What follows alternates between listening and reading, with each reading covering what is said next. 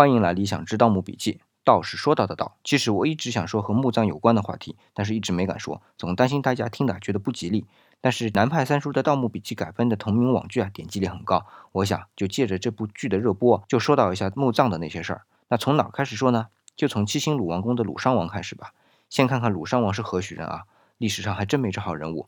但是要知道，鲁殇王他一定是个谥号，就是人死了之后啊，由别人对他的一生概括性的总结。